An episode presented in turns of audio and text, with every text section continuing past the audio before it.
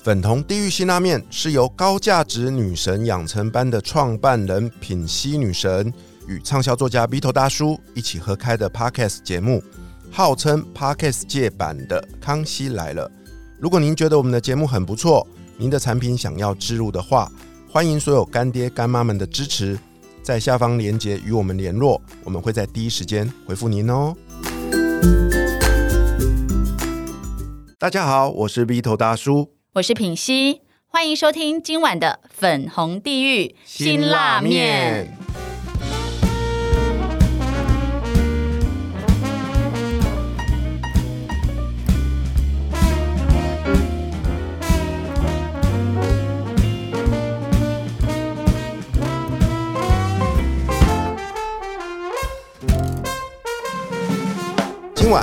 将继续邀请到方喵来跟我们聊关于自律神经失调该注意的事情。欢迎方喵，欢嗨，迎大家好，我是方喵。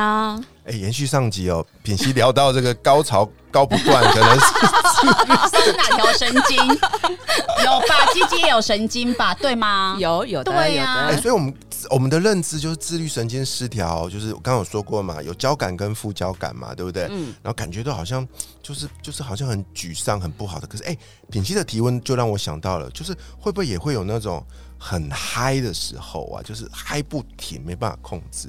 有啊有，哦，真的有哦。呃，但是这其实有时候会有点难分，因为它到底是躁郁症的躁起，还是真的只是自律神经失调的兴奋？这个有时候难，有一点难区分。那个要让医生专业判断，它是是不是还有预期的存在，就是忧郁的那个部分。哦，对，那如果都没有忧郁的那个部分，那我们就比较可以考虑说它是自律神经失调里面交感神经过于兴奋，而且停不下来。哇，这个分的好细耶，品熙。对啊，真的很感谢方喵了，不然我这辈子都搞不清楚那些东西。因为对我来说，就是你这个人怪怪的不正常。但细分才知道说，哦，原来还有分躁郁症，还有分交交感神经，对不对？那这些东西真的都要透过这个专业的医疗来做一个判断。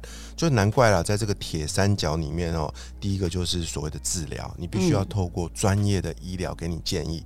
那再我们来聊聊关于日常维护跟心理状态的调整哈。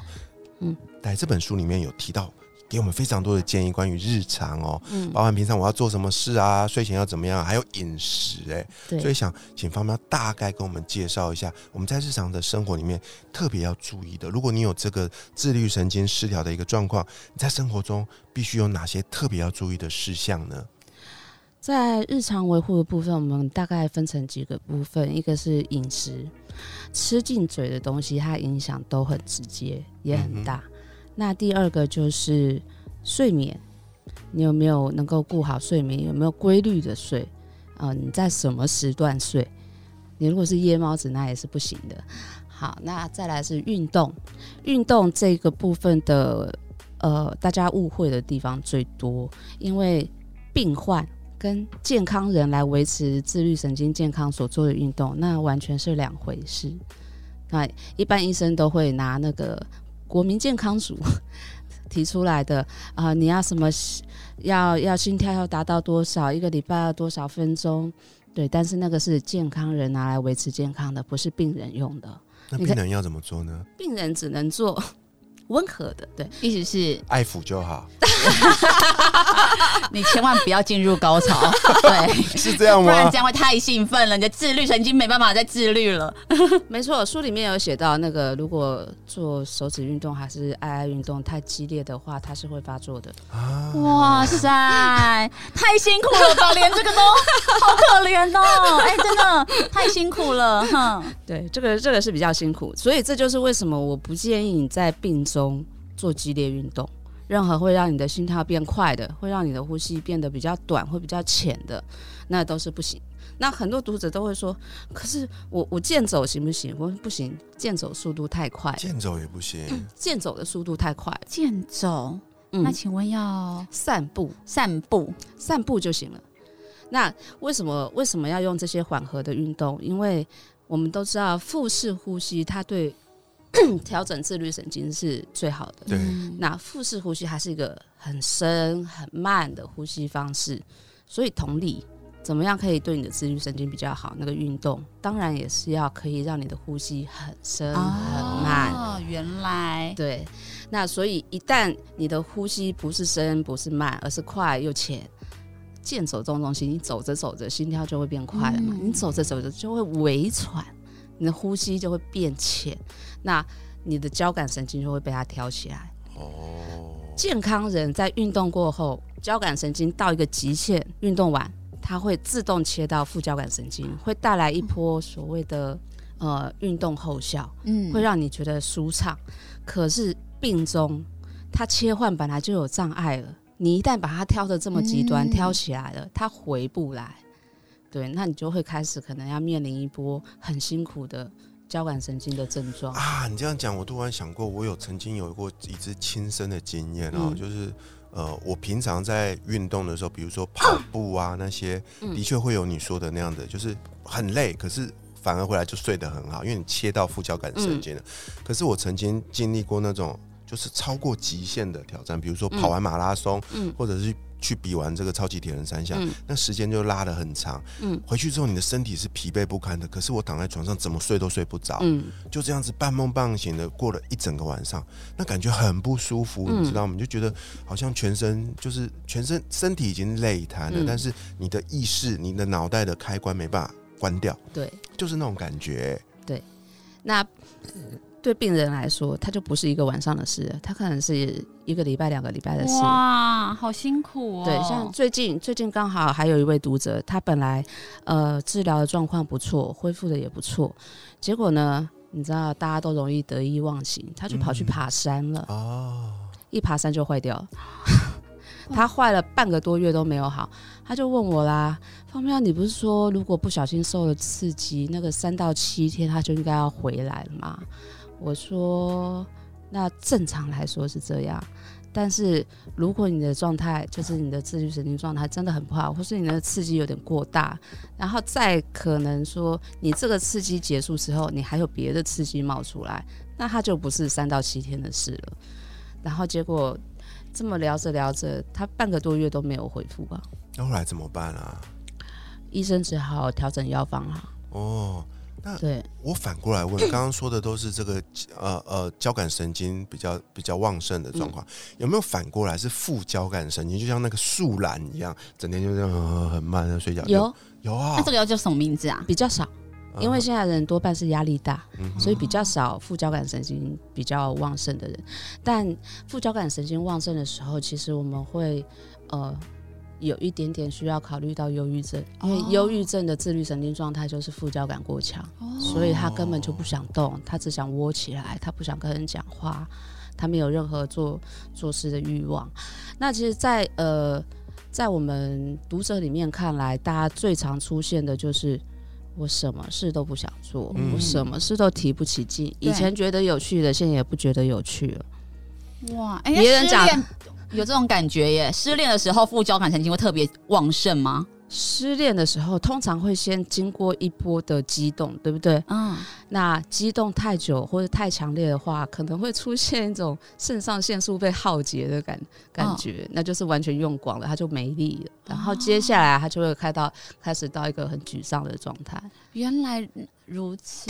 那我副交感神经太旺盛的时候，我可以做怎么样的事情呢？就是我吃的药跟刚刚的应该是不一样的吧？其实还是一样的。哦，还是一样的。呃，血清素类药物它其实就是在让你的自律神经恢复到正常的功能，所以不管你是哪一种偏高，反正它就是不平衡嘛。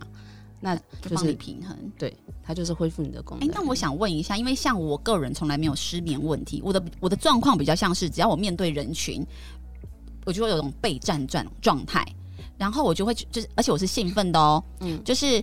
呃，比如像以前，如果你给我多一点时间准备，我还不要准备，我就想要到那个最后紧急关头，肾上腺素都爆发的时候，我觉得我才有最多的灵感，然后我就是哎盯住这样子。可是呢，这个盯住到我回家哦，我是直接立刻断电，嗯，完全就是直接断电，是一秒就可以断电的那一种。那这样叫正常人吗？就是就是他他太切换的太太刚好了，这样子。这样挺好的这，样是好的，是不是？超好的啊！哦对啊，然后你就可以这样带着全妆在在那个沙发上睡死啊。对，因为我都是已经断到，就是哎、就完全来不及来不及卸妆哦，直接就昏睡这样子。其实这样才是正常的呀。哦、真的哦、就是你把电都放光了，然后你就想睡啦，这很正常啊。哦，你如果放光了，你还不睡，像刚刚 Vito 那样的，嗯那才不正常，那才堪忧啊。哇塞，所以你是正常人，对，对你只是那个内分泌失调而已。就一直很想要，一直很想要，一直处于湿润状态。而且有的有的读者，他如果比如说像你刚刚说这样，哎，我参加一个活动，哎，我很我很亢奋。对对，啊，然后我很活跃，可是有的人他就会在这个时候乐极生悲的，因为他没有他的自律神经没有办法应付那个亢奋到一个高点的状态，他就会突然想要发作。哎、那我很好奇哦，就是如果说有这样子自律神经失调的人，是不是旁边的人不能给他太多的刺激？是，请轻声细语，因为他对声音也很敏感。哇你如果突然吼他，他会就会就会开始有点抓起来，哦 对像我们刚刚录音突然大笑，这样还可以吗？不行，啊啊啊！哇，也会被吓到。嗯，他会突然心肠跳漏一拍，就真的会惊一下这样子。就真的就是比较敏感了。哇，这个这个真的是没有碰过，没有想过哎，对啊，哇，那这个方喵在后面有讲到说，我们刚刚聊了这个治疗跟日常维护嘛，哈，嗯，哎，最后我们来聊心理状态的调整。对好，心理状态的话，其实大家如果想象一下，你在比如说跟人吵架的时候，你是不是很气，对对然后你手会发抖，就掐全身这样死他，抖，然后声音会抖，然后心跳变得很快，甚至还会冒点冷汗，对不对？就然后脸还会涨红，对不对？类似这样的呃生理反应。那当你生病的时候，你不需要到跟人家吵架的程度，你只要不开心、就会这样啊。担心这些状况，就有可能会跑出来。嗯那再加上你其他原本的自律神经失调症状，都会逐步的跟你的情绪一起起伏。对，那这个这个情，很多读者都有经历到，像我刚才说吵架、啊，或者是你有发生什么事情的时候，他们会发觉那个时候他的身体状态会突然有一个落差很大的变差。对，所以这样子大家都可以很直观的发现说啊，我的情绪跟我的身体它有直接的关联，而且是立即的、马上的。对，所以那为什么心理状态很呃调整很重要？就是因为不要在你身体疲于应付这个病痛的时候，你还在给他加一把火。对，那他一定是承受不了。那你这样子就会把原本在扶持的那些药效也都毁损的差不多了。对，听起来有点像是你要时刻觉察自己的心理的状态，对对不对？就是我情绪是不是已经又波动起来了？嗯，那我赶快深呼吸，赶快把它呃好好的跟自己沟通一下。对。哎、那像如果说有一些人还会用精油啊，让自己舒缓，对不对？嗯这个你也会推荐吗？啊，我我书里面有推荐，还有嗯特别推荐几种味道的，嗯那对放松神经非常有用。哦对，但重点是你在闻的时候别想事情啊。真的哦、我不要想事情，我不要想事情。然后红粉粉红色大象，粉红色大象就更一直想要粉红色大象，你要想 Vito 的脸，Vito 的脸，Vito 的立脸，刻睡死，惨不忍睹。哎、我觉得你的书应该要放 Vito 的照片，因为这里面没有你的。啊、不行不行，我这样书会卖不好，是不是？可是可是可是会很有对症下药的效果哦，你就把封面这只黑猫换成我的头就好了。书滞销外。哎不要刺激他，不要刺激他。像你这样大笑就已经 OK 了，这样子。哦，我健康很久啦，哦先不管怎样就都没有关系。哇，对，可是在你准备要健康，就是在这个转换真的要趋趋近于健康，你内心会不会有点害怕？就是万一哎、不小心又掉回去那个摆荡，会有这种心情吗？哦，带我回想一下七年多之前，嗯，那已经有点遥渐入远。佳境了，可是又很怕哎、我这件事情哎、又让我回到原点之类。啊、这要从很多方面说耶。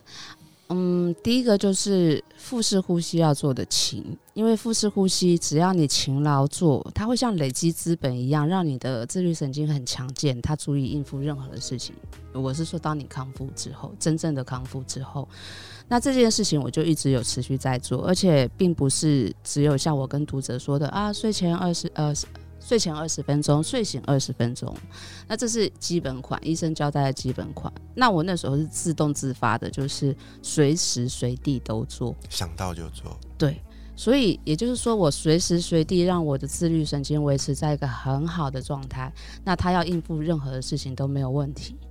那第二个就是那些日常维护。或者是我心理状态调整，我一直都有做得很好，所以我也不怕有什么事情发生，我没有办法应付。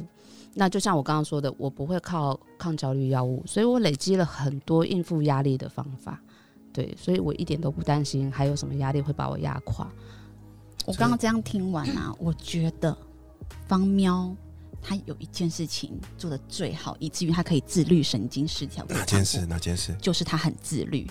自对不对？对啊，因为他要无时无刻一直做腹式呼吸耶。我因为我光是想到，因为我是一个极度不自律的人，我就可能想说啊，做做样子一下就好了。等一下，等一下，你这样讲有点歪掉。自律神经失调治治疗的方法就是要自律，真的啊，因为 对不对？其实他说的对，对啊，我真心的觉得你是天才林品熙。我知道看哪一科好不好？真的，因为他所做的事情，你要不是要有极度的决心，我就是要好。但是他所有的事情就是要很自律，所以这名字也取得很好啊，就是不自律嘛。他其他地方不自律，就必须要靠自己的意志力跟自律来规范他。应该说，我们要用自律神经喜欢的方式去对待他。那。他名为自律，他当然就喜欢你自律。做什么事情他都有规律，而且有调节，都是取中庸之道。你不要过度极端，那你不能长久的只在某一方面，你一定要让他有正有负，有松有紧。嗯，常常这样来回活动，他才能够灵活的维持那个平衡。嗯，对。哇，太棒了！那我最后想问最后一个问题哦，就是啊，有很多人其实就是在发病之前根本就没有想过自己有这样的。呃，正在面对这样的疾病，嗯，那你的这个发病过程呢？我觉得是个经典，就是突然眼前一黑，然后呢，然后，然后，然后，可是你意思又很清楚，你知道吗？我觉得那真的太神奇了。所以我想请问方喵，就是我们发病大部分的第一次发病的症状，除了像你这么明显、这么、这么、这么可怕的，有没有是那种比较轻微的？但是当我出现这些症状的时候，我可能就要有意识的提醒自己，或许我该注意自己的这样的状况了。嗯。在书里面，我们有提到轻度的自律神经失调的、中度、重度的自律神经失调。那其实没有很明确的分界，但是我们可以大概分。那它其实整个来说就是一个光谱。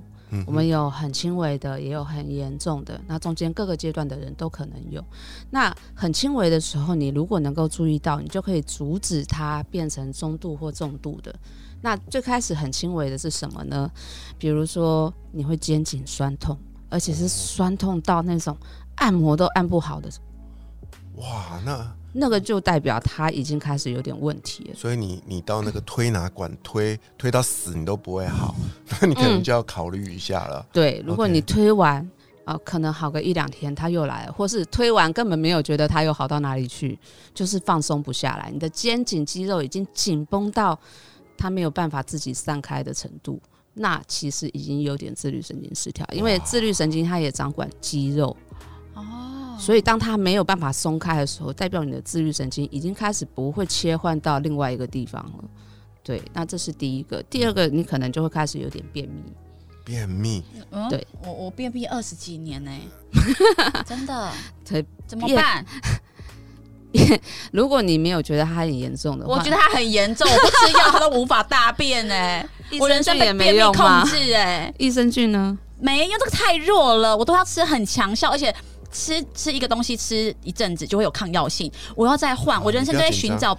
对我这样会不会太不自律了？这个太紧张。激动了。请请注意一下，我书里面，呃，我书里面有个手机桌布，上面就叫一个方喵魔音传脑，慢慢来，讲话速度也要慢就。很很很激动啊，觉得他已经没有药物了、哎，怎么办？那你可能要去看一下身心科，你的自律神经需要调整一下。好，那刚第三个呢？第三个刚刚说到轻度的嘛，中度的嘛，对对呃中度的呢？我觉得他他很有机会的。因为我们我们都先讲轻度的，就是开始出现一些你觉得好像只是有点不适，可是还不觉得你生病的东西。刚刚一个肩颈酸痛嘛，然后一个是便秘，嗯，然后再来一个是你可能会有偶尔的晕眩，哦，也有我看到。哦有哎、上次有一次他差点晕倒，还有我在旁边就把他扶住了你，趁机偷吻我，我趁机摸了一下胸部。会有偶尔的晕眩哦。对，偶尔晕眩，你会感觉自己可能有点虚。嗯你会开始觉得自己有点虚，可是那只会让你觉得，哦，我可能只是过于劳累了一点，但是你还不觉得你生病了。哦，这三个完全就是我们一点都不会联想到是自律神经失调的症，状、就觉得最近太累了。嗯嗯，通常都会觉得，啊，我可能最近太劳累，我可能最近压力有点大。你不会觉得你的自律神经已经有状况了，你会觉得，因为过去我们有任何一点小病小痛，都是一段时间它就会好了嘛。可是当你发现它开始出现的比较频繁，好像能够让你感觉到我这阵子怎么老是在出这个问题，那他其实就已经开始要步入一个他没有办法自己调整回去的问题了。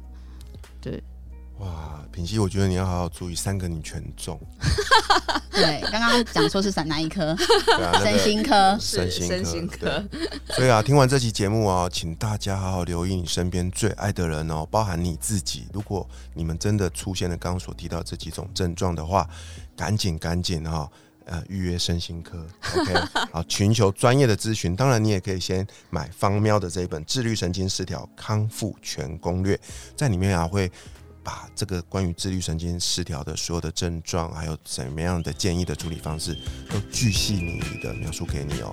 感谢方喵今天来我们的节目跟我们分享，谢谢大家。对，下一集陪我们一起吃辛辣面的来宾会是谁呢？我是鼻头大叔我，是品心女神，粉红地狱辛辣面，我们下期见，拜拜